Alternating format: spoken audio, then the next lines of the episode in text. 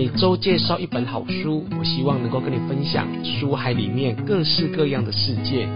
暂时离开烦躁的生活，进入一个属于你我的私人意识空间。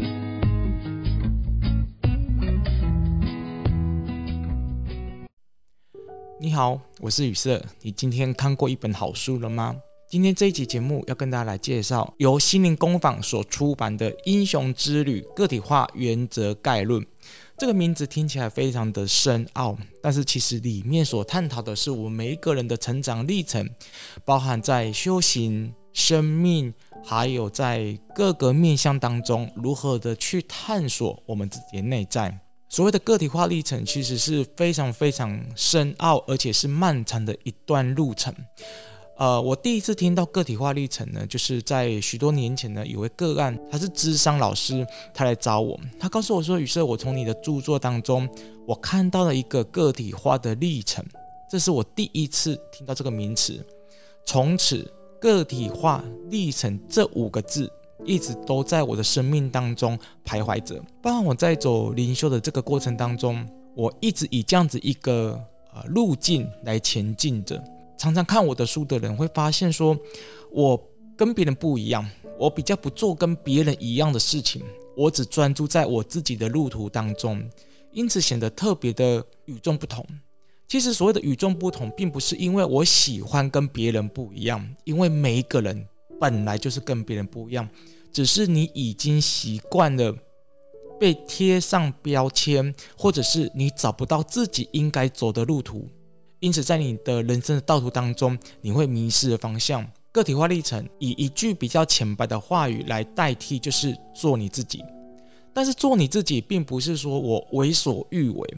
做你自己是你很清楚知道你个人的定位在哪里。同时，在每一次的内外修正的过程当中，慢慢的去理清你自己的那条路，那是需要一条勇气的，也是这本书《英雄之旅：个体化原则概论》所一直不断去探讨的，就是一个人如何的去面对外在的挑战，同时去挖掘内在更深层那个部分来做合一。这本书里面他讲一句话：个体化历程，它是。一辈子的搏斗跟抗衡，它绝对不是因为你做的一件事情，或者是你参加了某一种的仪式，你就能够达到那个个体化历程。个体化历程达到的目的到底是为了什么？个体化历程它会让你更专注在你自己的本位角色当中，你不容易动摇，你更容易的去做你自己想做的事情。如果以一句宗教的名词来说的话，那叫做天命。我是这样的来定义个体化历程的。我们一直以为说天命好像你一定要啊通理问事、开工办事啊做神明的事情，或者为了谁去做某一件事情。我觉得天命是因为你跟你自己的内在产生合一，而这个合一就是个体化历程。在我阅读这本书的时候呢，有一位脸书的朋友在脸书上公开的留言。他询问了一个问题，我觉得这个问题非常适合用这一本书《英雄之旅：个体化历程原则概论》来解读他的疑问。我也希望每一个人透过他的故事来反思你自己，在宗教的定位当中，当你在走灵修、在走修行的这个过程当中，你有没有回归到个体化历程？因为他的留言是公开的，所以有兴趣的朋友呢，可以上。我在人间语色的脸书粉丝团，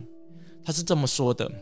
请问，我是一名基督徒，我的身旁有许多的教友都圣灵充满，被圣灵带领，圣灵会去安慰他们，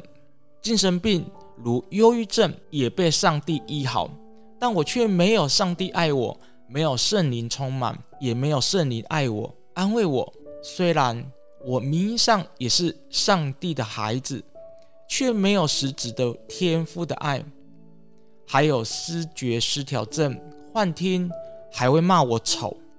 我也想跟他们一样，但却不会发生在我身上。看到老师的文章，想跟老师请教一下，我该怎么做？还是该换一个神？谢谢老师，想请老师指引一下为什么？谢谢。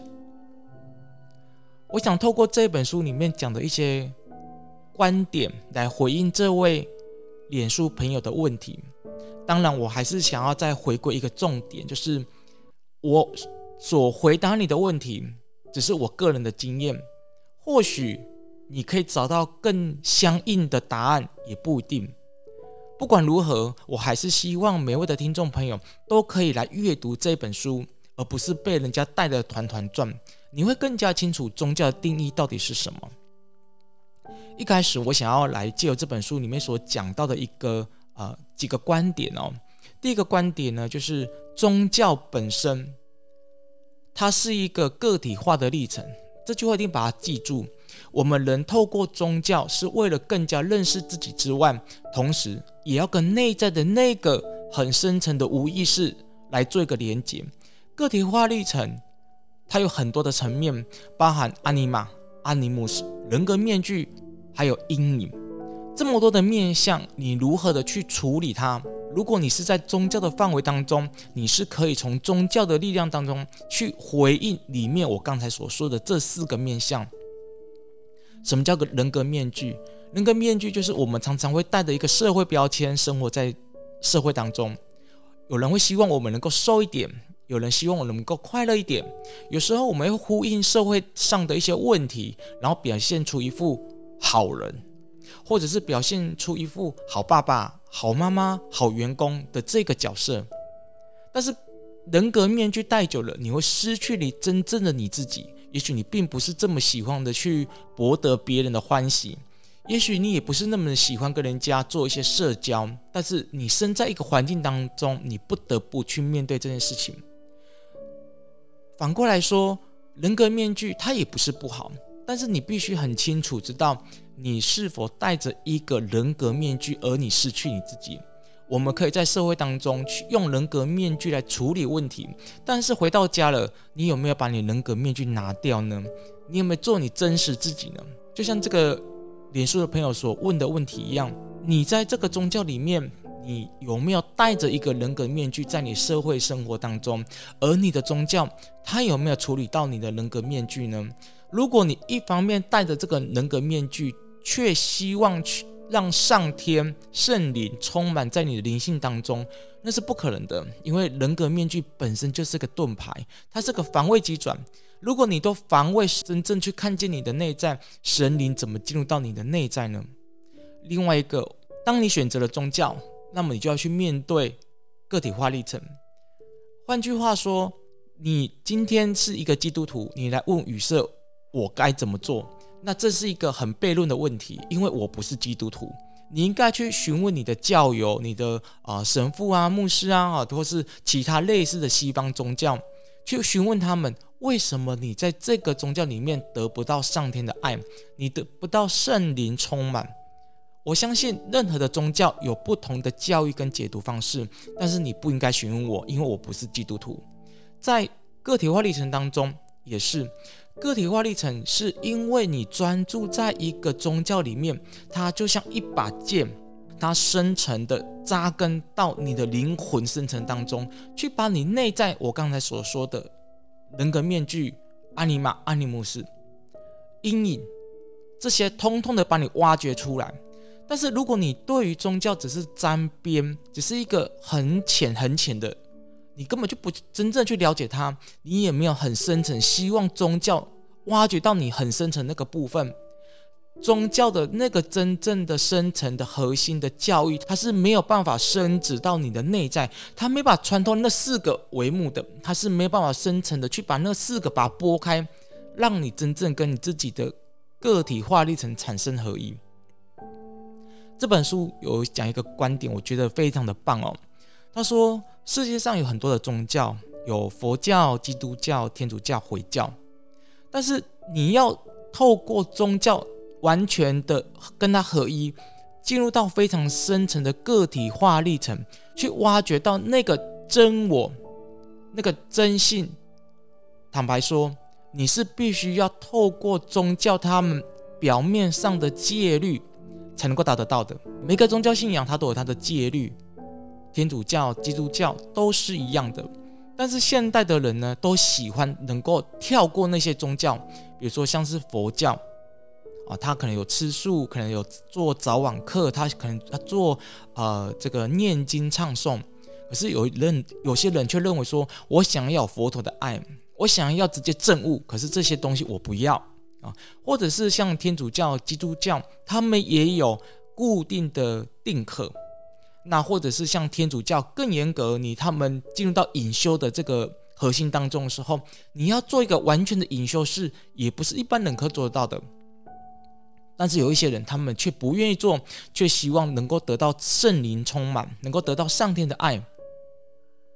作者说，现在很流行的就是新时代思想，他直接的跳过这些戒律，你也不用吃素了。你不用做早晚的定课，不用那么辛苦，把自己搞得那么复杂。你只要相信、知道有那些理论就好了。比如说，你可以直接的呃跨过佛教的这些义理，你可以了解轮回的意义是什么。阅读书就好了嘛。有许多的老师都会直接跟你讲轮回的意义是什么。那像很多的通灵人嘛，很多人说他可以跟耶稣通灵嘛，很多人说他可可以跟呃上个什么身心灵课程，他就可以跟呃天使来做对话。但是你去探索它，你会发现它根本就没有天主教跟基督教基本的教义，他不懂。可是他门口天使，或者是他也没有受过这个天主教或者是基督教他们应该有的这些戒律，也都不了解。可是他们却可以直接跟所谓的大天使、跟基督、跟上天来做对话，然后或者是直接把经典里面的这些教义传播出去。他们说这个叫新时代思想。这个作者他就非常的不认同，他就认为说，问题是宗教。它本身也是要一个个体化的历程，但是你却没有这些的帷幕，穿过这些帷幕，你却直接直达天庭，而想要直接去探索自己的内在，那么导致结果就是你根本做一个虚假的人格，在跟你的这些教友们做对话，或者是跟你这些学员做对话，因为你根本没有产生个体化历程，你根本就还没有真正的去探索你自己的内在，因为个体化历程是一辈子的。那是很痛的，个体化历程没有多余的心思去谈别人在做什么，因为个体化历程它会透过我刚才所说的那四个帷幕跟世界产生连接，而那个世界的连接也会透过这个四个帷幕进入到你内心的深层当中，所以你要不断去修正这四个帷幕，才能够去达到个体化历程。好，讲完这一些呢，我相信大家对个体化历程有一个基本概念，那么我就来回应这位。脸书朋友的问题了，他说有许多的教友呢，都充满了这个圣灵充满，呃，忧郁症也好了，那为什么他没有？我觉得这个有很多的面向去处理，就是所谓的圣灵充满，只是你看见的。我也可以说我有圣灵充满，我也可以假装我圣灵充满，但是谁知道真正的圣灵充满呢？只有你自己知道而已。假设圣灵充满是一个个体化历程，那么你绝对感受不到所谓的圣灵充满，你也听不到他说出来，因为个体化历程会让一个人更为内敛。当你去羡慕别人圣灵充满的同时，那么你永远不会圣灵充满，因为你把你的专注力放在别人身上，圣灵就不会进入到你的身体当中。你必须要知道是你有没有真正的立愿在这个基督教的。教义当中，你希望基督充满，你希望基督的这个圣灵进入到你的生命当中，根除你的内在，真正的与他合一。你有没有发愿？你有没有真正的，就像我刚才所说的一样，经过每一次的戒法，真正的去执行基督徒应该做的事情呢？还是只是上上教会，然后唱唱圣歌，那你却希望圣灵充满了？第二个就是你说我感受不到上帝的爱。实质上，我是上帝的孩子，但是我却感受不到天父的爱。在《英雄之旅》这本书当中，他有举个例子，有他说有位诗人，他去到一个教堂里面去，觉得他好感动，因为教堂里面的圣歌，他的这个圣物、教友、十字架，都让他非常的感动。在那一刻当中，他完全的感受到天父的爱。他完全的感受到大自然那个完全合一的状态里面去，这个是个体化历程当中会产生的一个过程。你会跟世界在一个短暂的时刻产生一种融合。在这里，我想要回应脸书的这位朋友：当你看到太阳的时候，当你喝一杯水，当你看到月亮，当你听到圣歌的时候，你有曾经被他感动过吗？如果没有，那么你也感受不到天赋的爱，因为我相信天赋的爱，它已经融入了这个宇宙当中。所以，如果你想要感受到天赋的爱，你不可能进入到天赋的世界当中，但是你可以透过天赋所折射在这个世间当中的所有的景象，而去感受到天赋的爱。如果你做不到这一点，你如何去感受到天父的爱呢？天父的爱无时无刻、每一分每一秒都布满在这个人世间当中。你想要看到这个实质的天赋，它已经显现在你的面前了，就是这个世间。如果你想要进一步的再一次看见真正的天赋，那我觉得它已经显现在这个十字架，显现在这个受苦之路上面，显现在他的受苦的那个像当中了。如果这一些这么实质的东西你都感受不到，你为什么希望实质的天赋能够在你生命当中能够降临呢？好，另外一个问题，你说因为你还有思觉失调症，好，停留在这边。如果你本身已经有视觉失调症了，那么我会建议你先去找精神分析师，因为宗教要解决这么深层的东西，你要自己本身要愿意走入到更深层的部分。如果你的这个视觉失调症，你只想透过一般的唱圣歌啊、上教会啊，能够解决它，坦白讲是不太可能的。因为普罗大众的这些修行的仪式，其实都只是引你进入到这个教义当中，引你进入到这个宗教的意涵里面去而已。但是你要真正解决到根除到那个非常呃比较难拔除的这个。心性的话，你自己本身要进入到更核心的部分，就好像有人感冒，那么你可能去看耳鼻喉科。但是如果你已经变成了是，呃，这个这个鼻窦炎啊，或者是所谓的呃更严重的癌症的话，我相信看耳鼻喉科没有用嘛，你要去真正去处理是那个更深层可以处理癌症的问题嘛。所以你只如果你已经确定你有视觉失调症，而你只是。表面上做一个基本基督徒应该会做的事情而已，那么这问题没办法得到解决。那另外一个，你说幻听还会骂你丑，那么你就去思考看看，你认同你自己吗？如果你你认为你自己是丑的，那么幻听它只是反映出你内在的这个声音部分而已。好，说完这一些呢，我相信大家应该对个体化历程跟宗教有一点点认识的。有兴趣的听众朋友呢，都可以赶快来购买这本书哦！我觉得这本书非常棒，它非常的呃薄，但是它里面所说的每一件事情都非常适合修行人来阅读。《英雄之旅：个体化原则概论》。如果说你对我的节目有任何的想法，想跟我分享，或者是你像这位网友一样想跟我分享一些问题，希望我能够回馈，那么我建议你可以写在脸书上，或者是写 email。如果你希望我在我们的这个公开的频道当中来回应，那么你可以注明，能够让我知道。呃，我大部分都会阅读。但是如果说你希望我公开来分享的话，那么你就注明，因为我实在没有办法一个一个回应你们每个问题，因为就像这个连友一样，他的问题可能。看起来就那几句话，可是我要回应的可能就是一大篇的观点，因为我没有办法用很浅白的方式来回答你，因为呃，这个关乎到你们个人的生命啊，尤其很多人会写一些灵修的疑问来希望我回答我。没有办法说出一些不负责任的话啊，用几句话来打发你，所以我看到了。但是当我发现我的回应可能需要花更多的字的时候，我就会没办法回应的。好，所以我有时候我觉得用这种呃声音的方式啊，用这种自媒体的方式哦，我觉得会比较好跟读者们来做个回应啊。再一次提醒大家，啊，这本书非常棒，《英雄之旅》它非常适合呃走在灵修路上面来阅读。好，那我们今天节目呢就到这边告个段落。如果有疑问的或者想跟我分享呢，都可以在脸书上留言或者写 email。但是我还是重重申，希望你可以注明我是否可以在你的这个问题上面呢来公开回应。我是雨色，我们下次见，拜拜。